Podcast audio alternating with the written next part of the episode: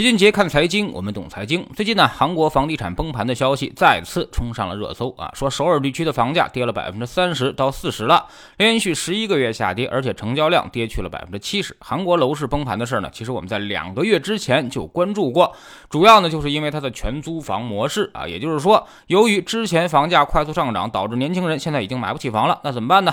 房东呢就跳出来说：“你给我一笔押金吧，这房子你白住，两年之后我把钱如数退给你。”那房东是这么。好心吗？肯定不是的，他要用你这笔钱去继续加杠杆买新的房子，因为房价前几年涨得太快了。二零一七年之后啊，韩国的房价四年多涨了百分之八十以上啊，于是大家都觉得划算，房东赚了钱，而房客呢觉得自己白住了房子。这些年也是赶紧攒钱，也希望尽早自己买个房。但这个模式显然是不靠谱的。它的前提就是房价得一直上涨，而且经济一直很好，利率呢还得特别的低啊。但是很可惜，今年全都发生了逆转。美国持续加息，把全球的利率全都给搞起来了。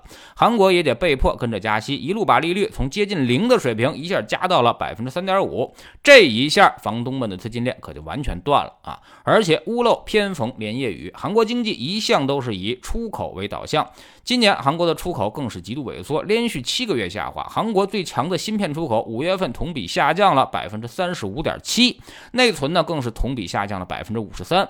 所以韩国现在无论是经济还是楼市啊，全面遭遇到重大危机，而且这个危机还在延续，依旧看不到头，可能只是刚刚开始。从欧美的衰退来说，现在也才是开了个头，未来几个月外需还会持续的回落，而韩国的楼市问题似乎更大，即便它跌了。这么多，但价格呢，其实也只是回到了二零二零年的水平，未来向下的空间依旧是非常大的。韩国这个国家啊，其实对我们来说一直有着重要的借鉴意义啊，都是东亚经济圈，也都是东亚文化圈，都是从加工制造业起家。那么韩国呢，是战后唯一一个靠着自己的努力跻身发达国家行列的国家啊。那么曾经呢，也创造过汉江奇迹，十八年时间，年均 GDP 增长达到了百分之十，而且呢，韩国经济不但增长迅速，产业能力还很强，孕育出了三星、海力士这样的超级企业。说来也巧，三星电子上位，刚好是吃下了当年日本房地产泡沫破裂之后让出的市场空间，这才形成了一个近乎于全产业链的超级企业。但这几年也恰恰是因为韩国的楼市大泡沫，三星呢从上到下的统治力和竞争力都在逐渐下降，总市值呢可能只有三千多亿美元了啊，被台积电已经是远远超越。从大家的直观感受来说，三星的各种产品，包括什么手机、平板、电视、电脑，现在呢在市面上见。到的已经是越来越少了，所以看到韩国这种情况啊，我们多少都要吸取一些教训，并且从别人的教训当中积累一些自己的经验。首先呢，绝不能再靠房地产去拉动经济。无论是日本还是韩国，最终呢都是败给了房地产，都是把一把好牌打得稀烂。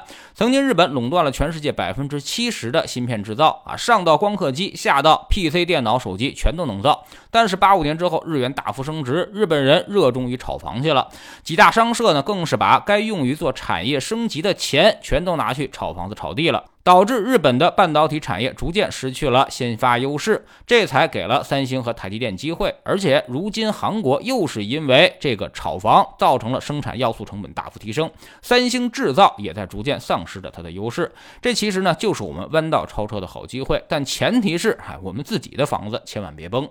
其次呢，得给年轻人梦想，不能让阶层固化。韩国财阀世界闻名啊，更是垄断了整个国家的经济命脉，再加上高企的房价，年轻。人完全看不到奋斗的希望，他也就没有动力了。你再努力也没办法实现阶层的跃迁了，只能在一些乱七八糟的韩剧里面去胡思乱想。最后呢，才发现梦想与现实是完全脱节的，而恶果就是年轻人不结婚也不生孩子。韩国的出生率已经是世界倒数第一。甚至有可能成为第一个自己灭亡的国家。